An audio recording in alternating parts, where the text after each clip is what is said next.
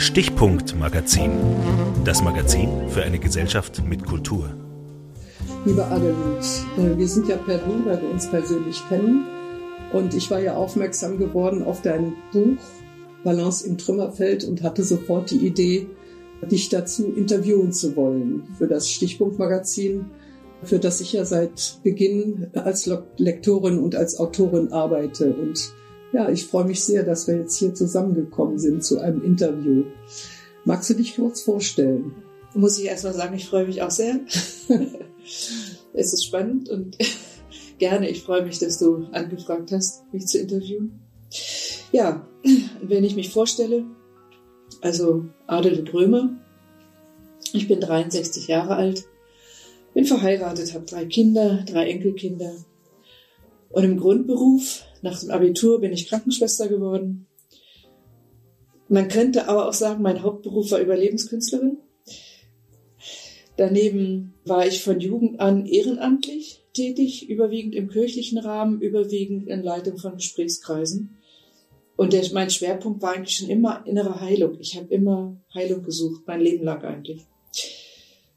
Drei Jahre hatten wir als Familie ein offenes Haus für Alkohol- und Drogenkranke das war eine sehr erlebnisreiche Zeit, irgendwo auch eine Zeit, an die ich einerseits gerne zurückdenke und wo andererseits ich irgendwann gemerkt habe, okay, jetzt bin ich dran.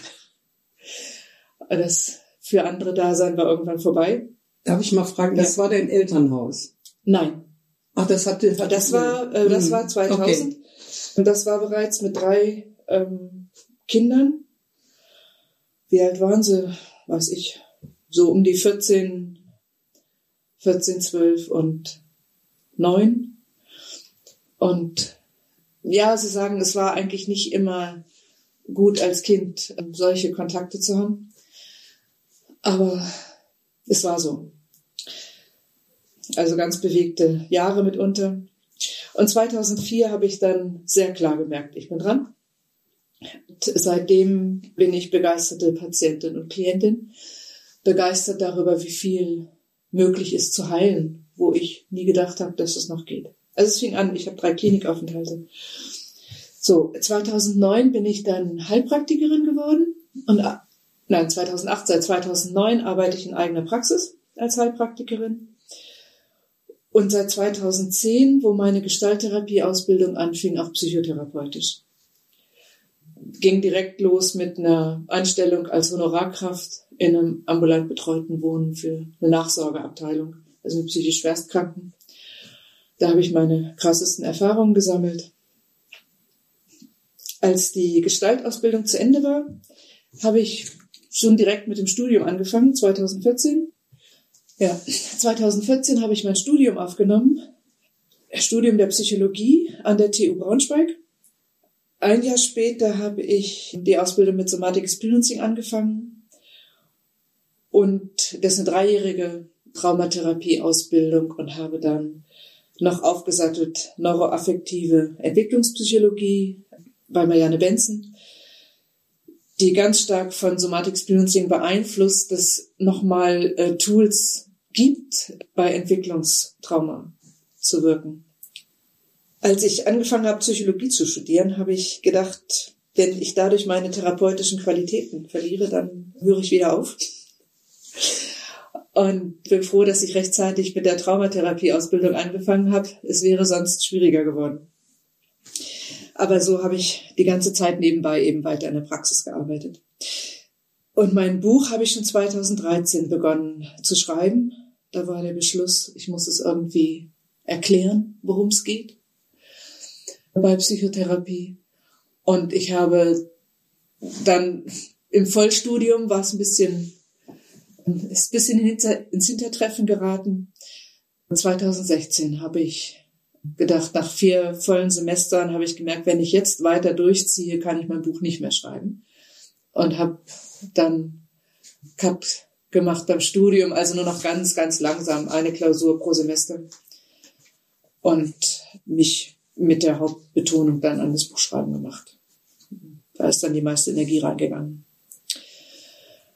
Ja, das ist mein Werdegang bis zum Buch. 2020 im Juli, August ist es dann veröffentlicht ja. worden.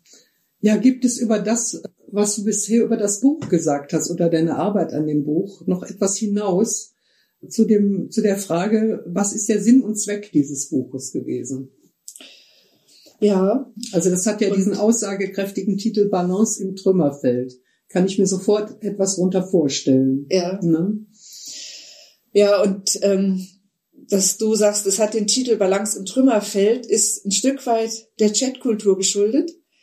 Weil wenn ich äh, jetzt Lesungen ankündige, ist es ja oft in irgendwelchen äh, Chatgruppen und dann muss man kurz schreiben. Das muss so kurz wie möglich sein. Es tut mir immer ein bisschen weh, weil dieses Buch eigentlich heißt Balance im Trümmerfeld, therapeutische Haltung bei fehlendem Halt. Bevor ich das in Chats gesagt habe, ich mache Lesungen, habe ich das nie anders genannt, weil also Balance ist wichtig, das ist eine eigene Kompetenz und die brauche ich besonders stark, wenn ich mich innerlich in einem Trümmerfeld befinde. Aber ich wäre niemals bereit, als Therapeutin das Thema bei Trümmerfeld enden zu lassen. Dieser Untertitel Therapeutische Haltung bei fehlendem Halt endet mit Halt, auch wenn er fehlt, und ist im Rhythmus. Und der Rhythmus weist auch schon mit hin, wer diesen Rhythmus nicht mag, wird das Buch nicht lesen.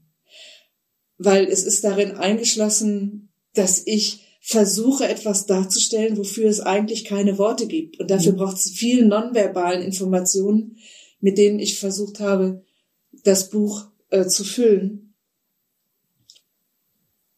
wir brauchen eine therapeutische Haltung. Auch uns selbst gegenüber. Ne? Uns selbst mhm. gegenüber. Die braucht der Therapeut mhm. und die brauche ich. Und das Ziel der Therapie ist ja, dass ich mein eigener Therapeut werde. Mhm. Es ist ein Nachholen des Zieles, das wird im Buch eigentlich hoffentlich auch deutlich, was normalerweise ja. ähm, ist es ja am Anfang, ne? am Anfang des Lebens behandeln mich die Eltern und ich lerne mich so zu behandeln, wie ich behandelt wurde. Und wenn das gut läuft, kann ich mich gut behandeln. Und da kann eben Therapie eine Möglichkeit sein, das nachzuüben und dann integriere ich die Behandlung, die therapeutische Haltung des Therapeuten. Ich habe das früher immer so formuliert, ich nehme mich selbst ans Händchen. Ja. Ist auch irgendwie ja. mich sich selber Halt geben. Ja. Ne? Mhm. ja. Ja, und so wollte ich halt in diesem Buch, das Wichtigste war, dass ich Verständnis und Empathie wecken wollte für sich selbst und dann auch für andere. Und die Motivation war, dass ich halt gesehen hatte in der Arbeit unter Kollegen, in der Ausbildung, dass Therapeuten nicht immer wissen, was sie tun, gerade wenn sie es mit Menschen zu tun haben, wo ein Entwicklungstrauma gerade im Vordergrund mhm. steht.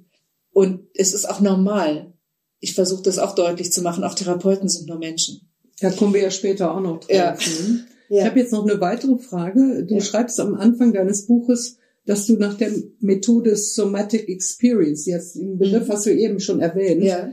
äh, arbeitest, was ich selber als Laien mit körperlicher Erfahrung, also psychosomatisch heißt ja, äh, Seele und, und Körper, also äh, körperliche Erfahrung übersetzen würde. Was bedeutet der Begriff? Konkret? Also ich finde, du hast den sehr gut übersetzt. Körperliche Erfahrung, das passt. Mhm. ähm, und ich würde aber noch ein bisschen was dazu sagen, weil was ich denke, die Frage zielt darauf, was soll ich mir darunter vorstellen jetzt als Laie? Und da würde ich ein gerne ein bisschen ausholen. Ein kleiner Ausflug in die Neurologie. Gehirn als Organ, was uns steuert. Denken wir denken wir, das täte es. Das hat bewusstseinsfähige Netzwerke. Ne? Und von denen fühlen wir uns besonders gesteuert. Und diese grundsätzlich so bewusstseinsfähigen Netzwerke verbrauchen sehr viel Energie, können höchstens 40 Reize pro Sekunde verarbeiten und werden bei Stress weniger gut versorgt, weil da ist die Energie woanders gebraucht. Unterhalb der bewusstseinsfähigen Netzwerke gibt es natürlich andere Netzwerke, die auch ohne die später entwickelten, funktionieren können. Da befinden sich zum Beispiel die Netzwerke der Neurozeption. Das heißt, dass wir mit wesentlich mehr Möglichkeiten als 40 Reize pro Sekunde, die Hirnforscher sagen nur, es sind unendlich viele, dies verarbeiten kann, ständig unsere Umgebung auf Sicherheit scannen. Bin ich hier sicher in diesem Raum? Bin ich sicher mit diesem Mitmenschen? Gibt es nonverbale Signale der Sicherheit? Und die entscheiden, wie gut die oberen bewusstseinsfähigen Netzwerke funktionieren. Und da drunter befindet sich die organismische Selbstregulation mit Nervus vagus als dem Hauptvertreter. Wir sagen, das ist der zehnte Hirnnerv. Er würde noch im Bereich des Gehirns entspringen und die unteren Bauchorgane versorgen. So steht es meistens in den Büchern. In Wirklichkeit entspringt dieser Nerv überwiegend im Bauch und versorgt das Gehirn mit Informationen.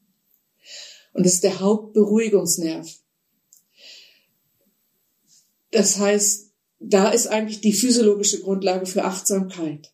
Weshalb, wenn wir uns erlauben, körperliche Erfahrung zuzulassen und unser Bewusstsein erlauben, davon etwas mitzukriegen, dann kommt auch im Bewusstsein an, leichter an, jetzt bin ich ja in Sicherheit.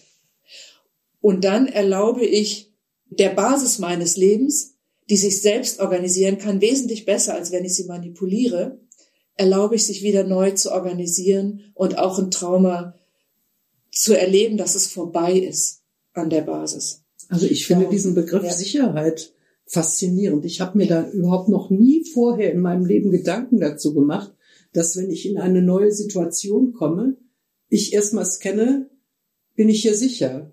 Also dass, dass du das ja. überhaupt verbalisierst. Ja. Das, das stimmt natürlich, klar, das mache ich in fast jeder Situation. Ja. Ne? Also ich finde das schon, schon äh, faszinierend. Ja. Ne, und wenn wir neu in eine Gruppe kommen, dann merken wir unwillkürlich, wir suchen mhm. irgendjemanden, der mit uns Blickkontakt aufnimmt. Und sobald Blickkontakt aufgenommen ist, dann vielleicht sogar ein Lächeln kommt, oh, ja, dann ist es mhm. schon leichter in der Gruppe zu sein, wenn es nur wenigstens einen gibt, der mich anlächelt. Mhm. Und das ist die Ebene der Neurozeption, die ganz, ganz wichtig Informationen von der mimischen Muskulatur mhm. bekommt. Ich habe ja dein Buch ganz gelesen. Ich habe ja sogar dieses Exzerpt dazu gemacht. Und dabei ist mir natürlich der Gedanke gekommen, wer ist der Adressat oder wer sind die Adressaten dieses Buches?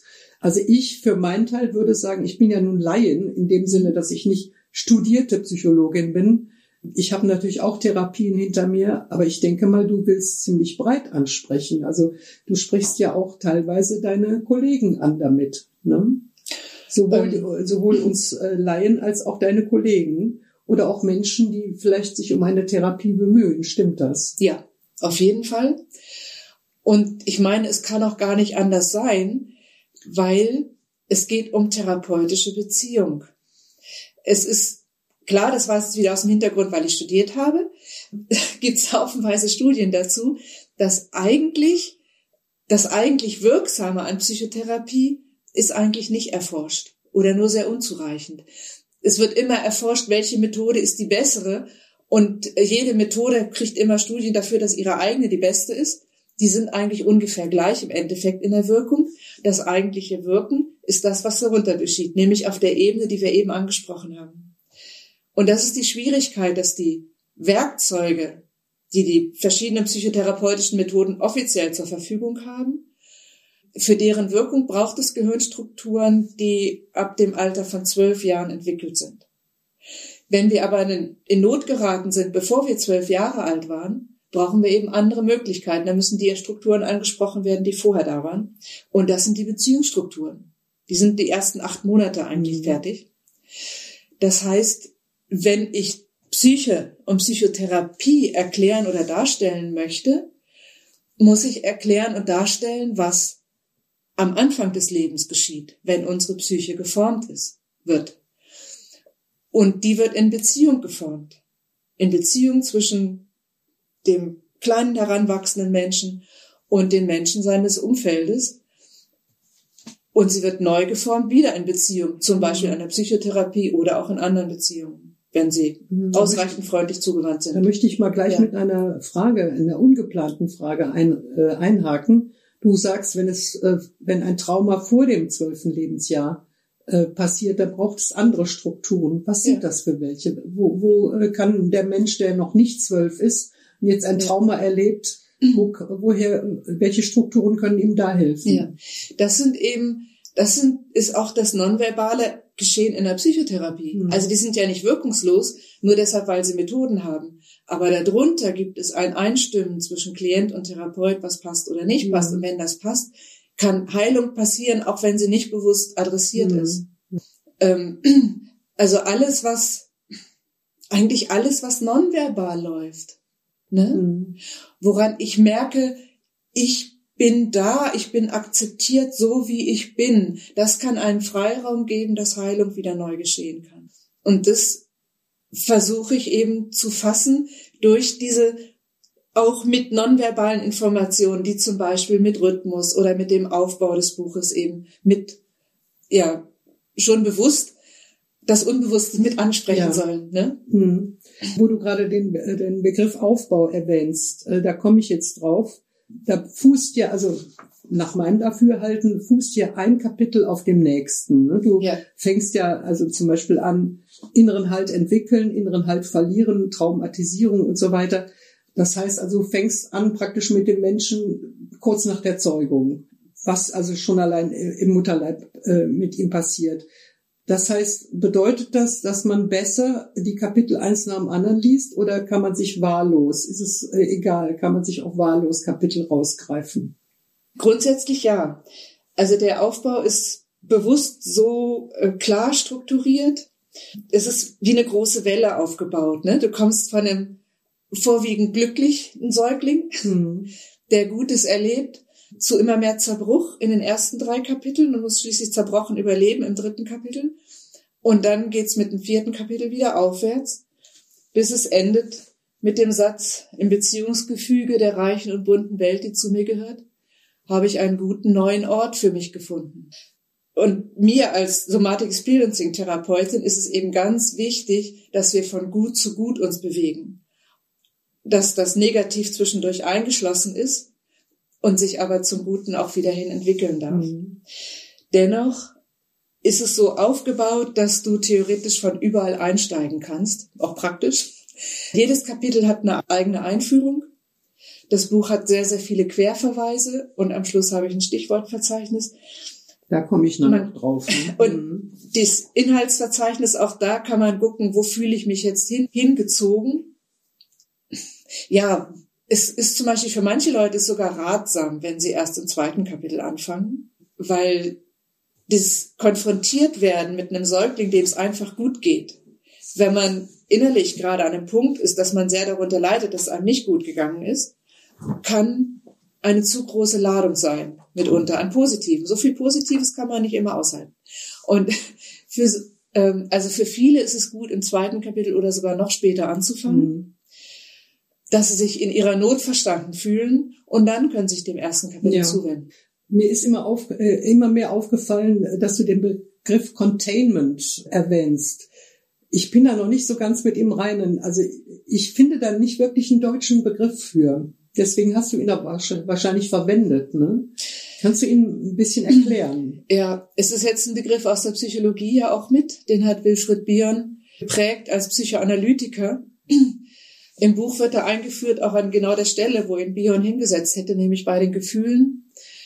Containment, also erstmal das normaldeutsche Wort wäre Halt. Die genaue Übersetzung ist Eindämmung oder Eingrenzung. Ich habe immer wieder geprüft, ob ich es mit dem Wort Halt ersetzen kann und habe gemerkt, es geht nicht, weil das einfach in der Bedeutung zu breit gestreut ist im Deutschen. Es ist ja auch ein Prozess. ne? Ja, und Wohingegen Halt ist ja was Statisches. Ja. Ne? Mhm. genau. Also darum, es fasst es nicht richtig. Ne? Ja. Es, es ist der Container, Mhm. ne, ist ein Grundwort, also Und das to Contain Gefäß. heißt etwas enthalten. Ja. Ne? Mhm. Und Containment ist ein Begriff, es gibt inzwischen auch in der Technik ne, immer, dass, dass etwas Explosives eingedämmt wird. Und mh, wir sind mitunter Gefühlen einfach so ausgeliefert Mhm. und unsere Säuglinge erst recht. Und da kommt, geschieht die Eindämmung durch die Akzeptanz der Eltern oder Mhm. sonstigen Bezugspersonen. Und das ist etwas, was verinnerlicht wird. Und dann hat man schließlich diese, dieses Containment, die Eindämmung, die Sicherheit, ich bin noch mehr als nur meine Gefühle und ich kann es steuern, in sich selbst integriert. Also ich habe keinen deutschen Begriff gefunden, der das so beschreiben könnte, mhm. wie dieser Fachbegriff. Von daher müssen wir damit leben, ja, dass es ich, oft verwendet wird. Ich habe da jetzt ja. auch meinen Frieden mit. Ja. Ähm, und äh, vieles hast du ja schon angesprochen, nämlich was sich äh, während des Erlebens äh, im Körper und vor allen Dingen im Gehirn abspielt. Und du ja. verweist ja immer wieder auf die Ergebnisse, auch auf die neuesten Ergebnisse der Gehirnforschung. Warum ist das so wichtig? Ja, eben gerade auch für diesen, für dieses Containment. Und zwar deshalb, weil, weil es in uns aus einer Netzwerkstruktur besteht. Wir fühlen uns dann gehalten, wenn wir wissen, aha, ja, mhm. wenn wir etwas uns erklären können, wenn es, ne, das ist bei jedem Unfall, haben wir die Notwendigkeit, rauszukriegen, warum ist das passiert. Und wenn es passiert, wenn wir wissen, warum, die muss auch nicht mal stimmen, die Deutung, aber wir müssen das Gefühl haben, wir wissen warum mhm. und haben eine Erklärung.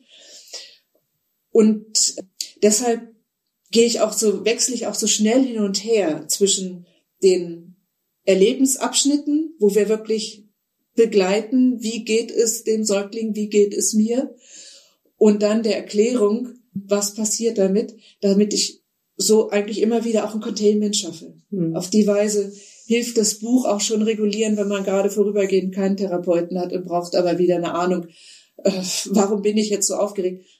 Manchmal kann man, auch ich blättere manchmal in dem Buch und dann komme ich wieder mehr zur Ruhe, weil dieses Hin und Her zwischen Erleben und Verstehen hilft einfach.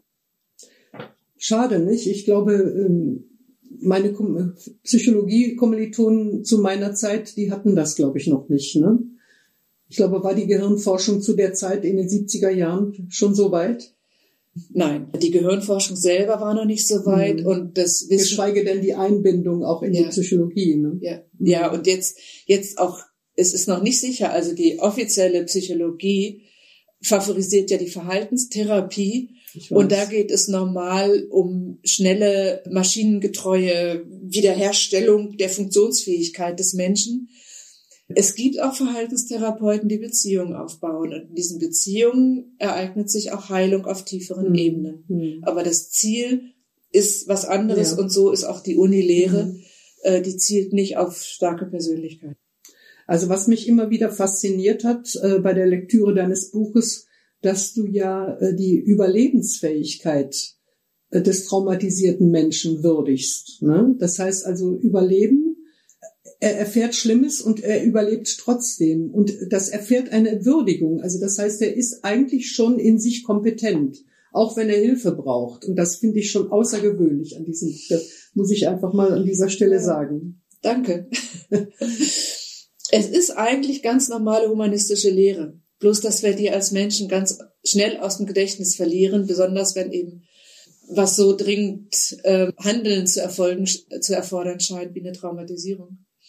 Also eigentlich der Humanismus geht davon aus, dass jeder Mensch das Beste seiner Möglichkeiten macht, immer das Optimale und dass die Heilungskraft in dem Menschen selber ist, mhm. im Organismus, in der Fähigkeit zur organismischen Selbstregulation, die sich mhm. auch auf unsere Seele, auf unser Innenleben erstreckt. Und das muss noch nichts mit Resilienz zu tun haben. Ne? Ich denke mal, Resilienz ist vielleicht die die besondere Kompetenz, damit klarzukommen. Ne? Ähm, ähm, das Maß an Resilienz. Die einen ja. haben, haben ein größeres Maß an Resilienz, Gut, die anderen ja. haben ein kleineres Maß ja. an Resilienz. Die einen haben haben einen leichteren Zugang zu ihren Kompetenzen. Bei den anderen ist der Zugang ein bisschen stärker gehemmt, mhm. zumindest in ihrer Wahrnehmung.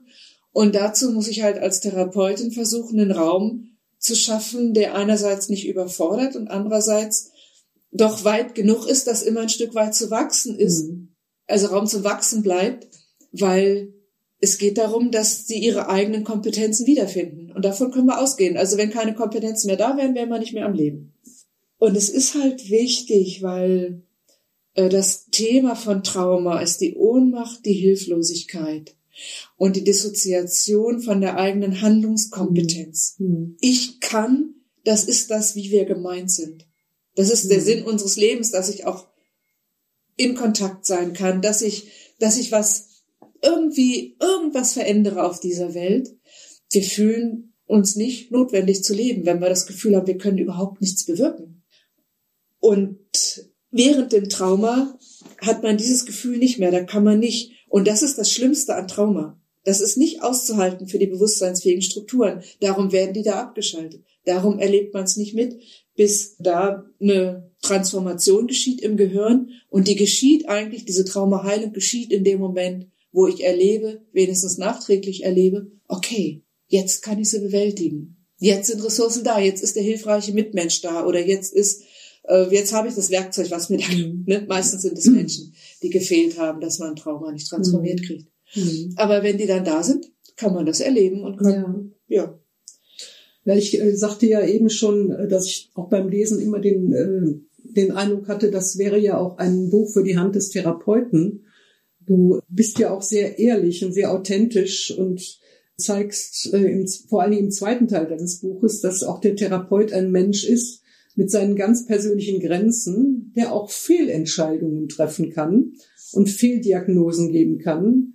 Und du erwähnst auch, dass es äh, Triggermomente geben kann äh, zwischen Klient und Therapeut. Zum Beispiel, so einen Fall beschreibst du ja, äh, wenn jetzt es will der Zufall, dass der Therapeut, ein, zum Beispiel ein Mann, ne, muss jetzt nicht sein, aber ein Mann äh, vom Aussehen her einem früheren Peiniger äh, des, des Klienten so täuschend ähnlich sieht, dass, äh, dass da Panik entsteht. Ne? Das wäre dann also ein Grund, die Therapie nicht stattfinden zu lassen. Oder aber auch, äh, du beschreibst ein absolutes No-Go in der Beziehung äh, zwischen Therapeut und Klient, die also ähm, über das normale Therapeuten-Klienten-Beziehungsgeflecht ähm, hinausgeht, ne, wenn es um Liebe, Bezie äh, Freundschaft ja, ja. Äh, darüber hinausgeht. Also das, das finde ich ähm, sehr ehrlich und sehr authentisch. Ja. ja, also mir war es sehr wichtig, irgendwie was an die Hand zu geben, weil durch Rollenvermischungen schon auch viel Not entsteht und man versteht es aber so wenig, warum als Klient oder Patient sagt man, oh, warum kann ich denn nicht die Beziehung behalten und wir mhm. können doch einfach Freunde sein und ich bin doch auch so ein toller Mensch. Und bin ich natürlich auch als Klientin und ich wäre auch ähm, wertvoll als Freundin für den Therapeuten. Aber es gibt einfach Dinge in der Beziehung, die das erschweren. Und das war mir wichtig eben. Ich habe auch mit meiner, da, die mich da ein bisschen mit supervidiert hat beim Buchschreiben, mit meiner Lehrtherapeutin diskutiert. Ne? Und ich habe gesagt, hm, was ist, warum geht das nicht? Und sie sagt, es ist Missbrauch. Und ich sage, ja, aber warum ist es Missbrauch? Ich, so. Und dann habe ich schließlich verstanden, warum es Missbrauch ist, weil das wollte ich ja an die Hand geben. Mhm. Nicht nur einfach Sätze, das macht man nicht, sondern auch ein Verständnis, warum. An manchen Stellen in deinem Buch arbeitest du mit Bildern, zum Beispiel Wüste, Meer oder Schale und Kanal. Und in einem Bild mit einem wunderschönen Text von Bernhard von Clairvaux. Was möchtest du damit veranschaulichen? Immer Zum Beispiel Wüste ja. Meer. Nimm, ja, Wüste, genau. Das ist einfach ein Bild. Wir haben Wüste Meer, ähm, sind in Bildern ausgedrückt. Die sind tatsächlich auch als Einleitung zum ersten Kapitel gibt's jeweils ein anstoßendes Bild dazu. Und das Meer steht für den Satz oder ist die Veranschaulichung des Satzes Gefühl ohne Sachlichkeit ist wie Ozean ohne rettende Suppe. Und die Wüste veranschaulicht den Satz, Sachlichkeit ohne Gefühl ist wie Wüste ohne lebensspendendes Wasser.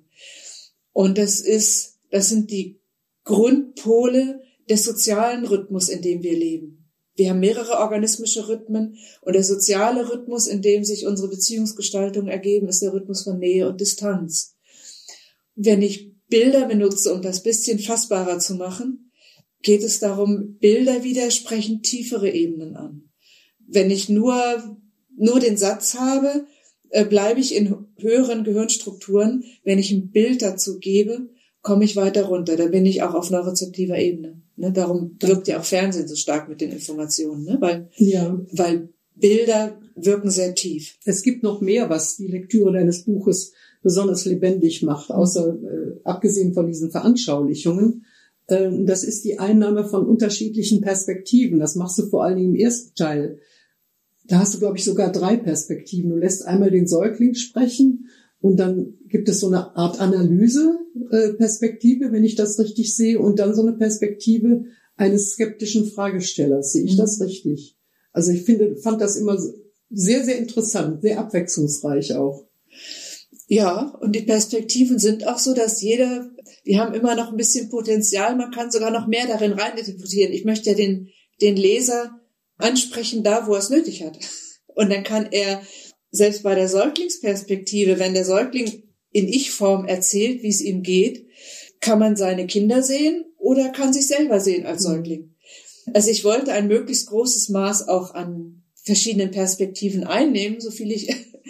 Und der einzelne Leser entscheidet doch mal selber. Also nein, ich wollte die, die eine Grundlage geben, auf der man zu möglichst vielen eigenen Perspektiven kommt.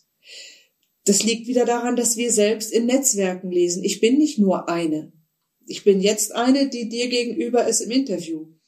Wann anders bin ich eine Ehefrau, wann anders bin ich eine Mutter und wann anders ähm, merke ich, wie es mir als Kind früher gegangen ist.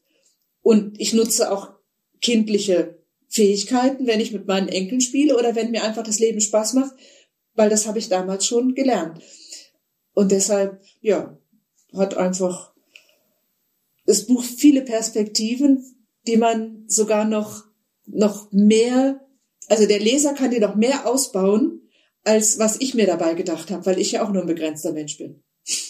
Da komme ich eigentlich, überspringe jetzt ein bisschen was mhm. äh, für mich, äh, weil es gerade so dazu passt, ne? bei aller Wissenschaftlichkeit. Du hast ja auch sehr viele, ein, ein riesen ähm, Verzeichnis ne? von, von äh, äh, Literatur, die du dafür bemüht hast. Bei aller Wissenschaftlichkeit ist das äh, für mich ein ausgesprochenes Mutmachbuch, ne? dessen Botschaft für mich lautet, alles oder fast alles ist umkehrbar, reversibel.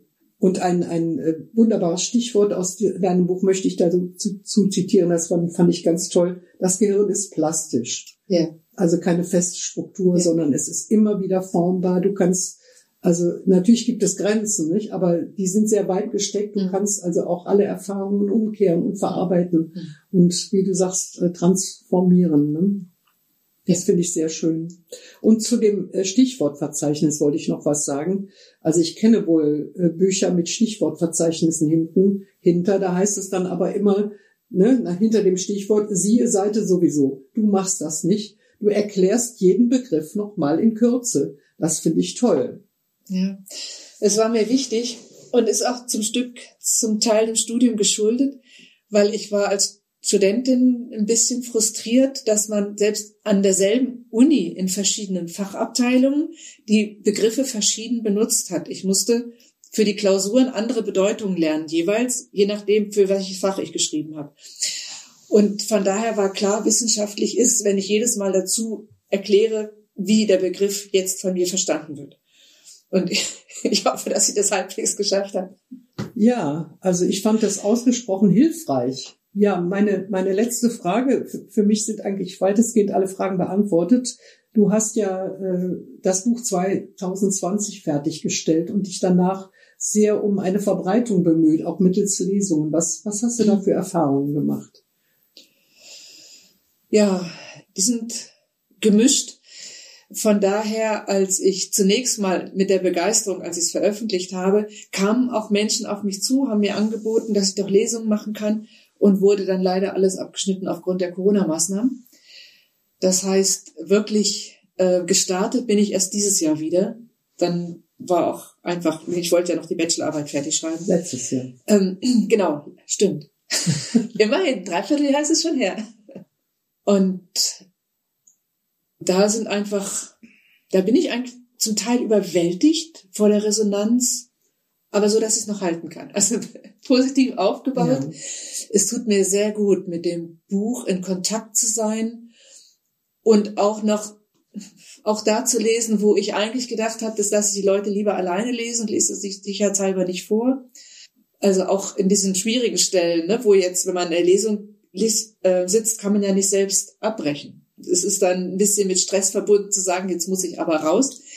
Und dass das trotzdem gelingt, und die Menschen davon profitieren, das, das ist für mich eine tolle Erfahrung. Hm. Eine tolle Erfahrung. Also es sind mehrere Orte. Ich werde gerne eingeladen. Also was ich, was ich nicht kann, ist so sagen, ich will jetzt hier mein Buch vorstellen, ich will lesen und wollt ihr das nicht. Aber wenn jemand da ist, der sagt, eigentlich hätte ich dich gerne an dem Ort, komme ich gerne. Gerne. ja. Hm. Ja, liebe Adelind, Dankeschön, dass du dir so viel Zeit genommen hast für das Interview und dass ich zu dir kommen konnte in dein, in dein schönes Haus. Ja. Vielen Dank dir, dass du gekommen bist, ja. dass du den Weg auf dich genommen hast. Ja, aber gerne. Und die Arbeit und das Exzerpt zu schreiben, mit dem ich mich sehr gut verstanden fühle. Das freut das mich sehr. Hat richtig gut getan. An dieser Stelle möchte ich Sie ganz besonders auf das Printangebot des Stichpunkt-Magazins hinweisen. Sie finden das Magazin online unter www.stichpunkt-magazin.com. Ich würde mich sehr freuen, wenn Sie sich für das Magazin interessieren und uns unterstützen, das Magazin weiter auszubauen und uns helfen, andere und neue Perspektiven auf Gesellschaft und Welt zu bieten. Haben Sie vielen Dank Stimme.